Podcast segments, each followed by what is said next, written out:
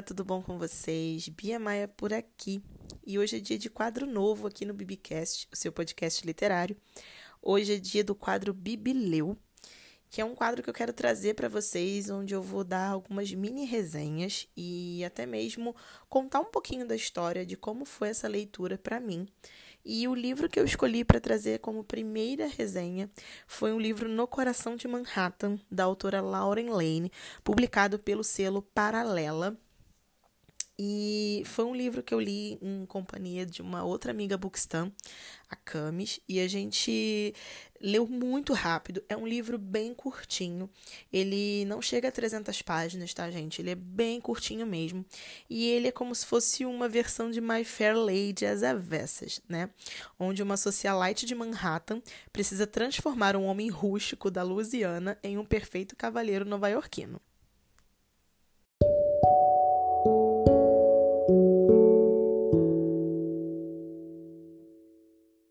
Bom, gente, aqui vocês podem ficar tranquilos que eu não vou dar spoiler. Nessa primeira parte que eu vou falar do livro, eu vou apenas dar a sinopse da história, contar, assim, basicamente do que, que o livro se trata, obviamente sem contar spoiler nenhum. E aí, na segunda parte, onde eu vou contar a minha impressão do livro, é aonde vão ter spoilers e eu vou sempre avisar para vocês quando devemos nos despedir, ok? E aqui a gente conhece a história da Violet Townsend. Ela é uma mulher, né, bem à frente do tempo, ela é uma mulher interessante, inteligente, ela é visionária, né? E ela é como se fosse uma socialite mesmo, ela tem um, um conhecimento assim gastronômico, cultural muito grande. E ela sempre gostou muito de agradar as pessoas, né? Ela é uma pessoa muito de bem com a vida.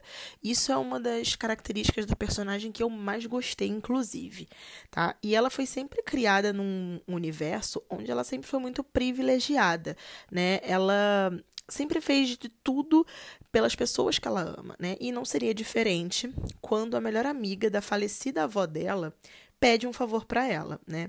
E essa senhorinha, que é a melhor amiga da avó dela, é Edith, né? Que é um amorzinho de personagem também, gente. Ela descobre um neto recém-conhecido. Ela não sabia da existência desse neto depois de muitos anos, né, depois do falecimento do filho e da nora, né, ela nunca soube da existência desse rapaz e ela descobre por acaso. E ela pede a ajuda da Violet para tentar fazer com que esse cara super rústico de uma cidade mais inferior, né, mais do interior, ele se transformasse no próximo CEO e herdeiro do legado dessa senhora.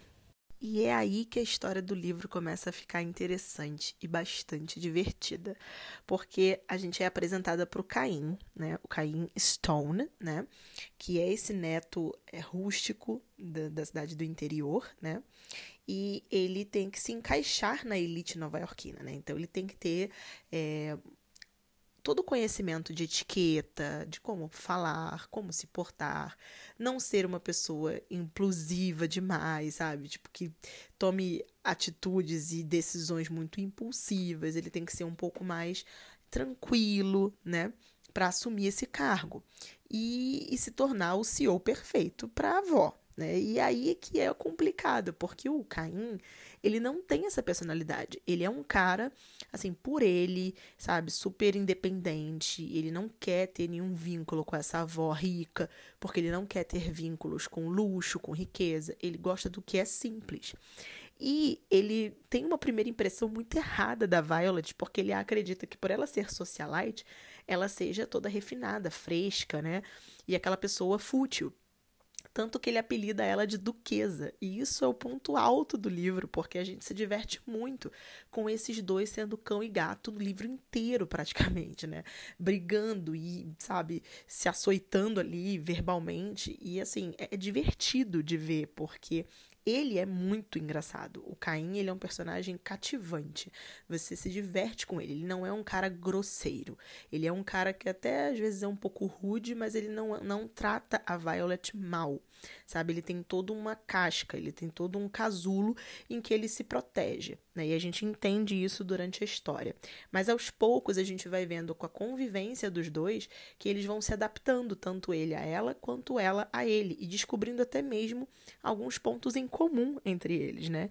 Então, assim, ele apresenta Louisiana para ela, a cidade que ele viveu, né? Eles dois gostam de jazz, então é um, é um gosto particular em comum. Então, eles vão a show de jazz juntos. Então, assim, eles começam a criar um laço de amizade ali, né? E ela também aprende muita coisa com ele, não somente ele com ela. E é aí que o sentimento começa a florir, né? Começa a aparecer. Ela começa a sentir que quer ficar mais na presença dele. Ele começa a pensar muito nela, a, a tipo, ah, vou comer alguma coisa, eu quero comer com ela, eu quero sair com ela, eu quero fazer essa tal atividade com ela. E isso começa a se tornar constante na leitura e, de uma certa forma, acaba pegando a gente de jeito, né, com o nosso coraçãozinho apaixonado de leitora de romance.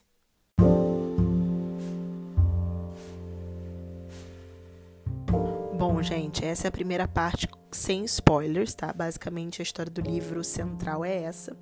E para vocês terem mais detalhes, leiam, se divirtam muito com essa história, porque ela é apaixonante. E depois venham conversar comigo lá no meu Instagram ou no meu TikTok, arroba Biamaia por aí, para me contar o que você achou. A partir daqui, somente para aquelas pessoas que já leram o livro, para entender a minha opinião e o que eu tive de experiência com a leitura, ok? Bom, gente, é, No Coração de Manhattan foi um livro que eu li muito rápido, o que não é nenhuma novidade, porque eu sou muito fã da Lauren Lane. Eu acho que ela tem um talento muito grande para a escrita do romance, porque ela te prende com palavras e gestos muito genuínos e faz com que você se sinta parte da história, faz com que você queira ser a protagonista para ter aquilo tudo que ela está vivendo ali. Em No Coração de Manhattan não é diferente eu li muito rápido. Quando eu li e terminei a leitura, eu me senti órfã, eu me senti é, como se tivesse sido tão bom, tão rápido, que eu teria lido mais devagar se eu soubesse que seria tão bom, sabe? Essa é a sensação que eu tenho quando eu termino o livro. Existem outros personagens por fora da história que eu não comentei na parte sem spoilers, porque de alguma forma eu estaria dando um spoiler para vocês de alguma forma. Por exemplo, tem o, o, o personagem que é como se fosse um, um companheiro ali, um, um, amigo, talvez até mesmo um mordomo da casa da Edith, que ele vive doente, né? Ele sempre tem um, um braço machucado, a cabeça tá doendo, a perna tá quebrada, alguma coisa dele tá ruim, né? E eu sinto que é uma forma dele, dele se inteirar ali nas relações da casa. Ele é mais do que um mordomo, um, né? Um, um funcionário ali da casa da Edith. Ele é mais uma parte da família mesmo, sabe? E a gente vê isso no epílogo depois, né? Quando a gente finaliza a história, a gente vê que ele participa da família da Edith e do Caim. É muito bacana ver também a, a evolução do Caim como personagem, em que ele começa de uma forma tão rude, tão grosseira, grotesca, e se torna um cara tão gentil, tão cavalheiro, tão amoroso, tanto com a avó, que ele inicialmente se é, repelia e tinha certo medo de se envolver e, e se transformar em um neto amoroso, quanto com a própria Violet, que ele também tinha medo de se envolver e não queria ter relacionamento, tinha essa repulsa, né? E também gostei muito de ver a evolução da Violet também, em saber dizer não pro ex namorado, noivo, não sei, não sabemos, né? Porque o namorado da Violet eu achei um, um personagem bastante tóxico, um personagem muito interesseiro, que só estava ali com ela por algum interesse, né? É perceptível isso. E se eu falasse dele na parte sem spoiler, eu poderia acabar influenciando negativamente a leitura de algum é, leitor, né? Então, assim, o personagem dele eu achei um personagem muito tóxico, muito desagradável em certos momentos, certas palavras que ele falava no meio da Violet, assim, quando ela estava falando, ou no meio de jantares importantes em que o Caim estava presente, além da Edith, então incomodava muito a presença desse personagem. E ver a Violet se impor e falar de uma vez por todas para ele que eles não dariam certo juntos é algo que me me soou muito bem representado pela Lauren. Eu acho que ela soube abordar de uma maneira bem adulta, madura, a Violet tendo essa imposição ali, dizendo: não, olha só, acabou, o relacionamento não dá mais certo, eu não quero mais ficar com você. E independente dele tentar induzir, dizer a ela que ela está cometendo um erro porque ela está afim de um cara que não vai nunca conseguir evoluir, que seria o Caim, ela se impõe mais uma vez e diz que não, eu, eu não estou terminando com você por causa do Caim, eu estou terminando com você porque você é tóxico para mim. Então, assim, isso é muito bacana de se ver e ver que ela soube trazer esse empoderamento da Violet de uma maneira muito boa e muito representativa.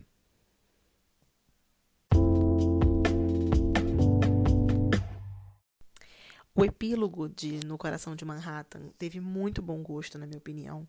A Lauren soube trazer de uma maneira muito carinhosa, carismática e até mesmo doce para os seus leitores um desfecho belíssimo, com uma família sendo criada, a Violet e Caim super apaixonados com suas duas filhas, ensinando elas a tocar piano, que era um prazer e um, um gosto dos dois em comum.